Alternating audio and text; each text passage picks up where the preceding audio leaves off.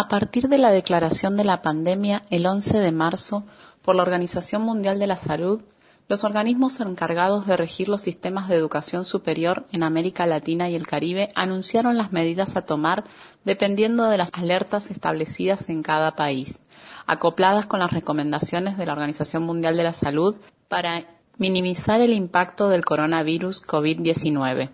Esta situación aceleró los procesos de digitalización que se veían como lejanos en muchos ámbitos de nuestra vida. Un espacio que conquistaron las nuevas tecnologías a través de la necesidad fue el ámbito educativo. Esta revolución llegó para quedarse y ya las rutinas escolares y universitarias no van a ser iguales.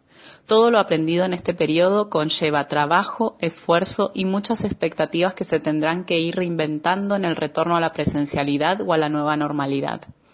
Los sistemas educativos provinciales, nacionales y mundiales ya no podrán estar ajenos a esto. Los gobiernos tendrán que buscar la igualdad en el acceso a la información y al medio imperante para ello, que es la Internet.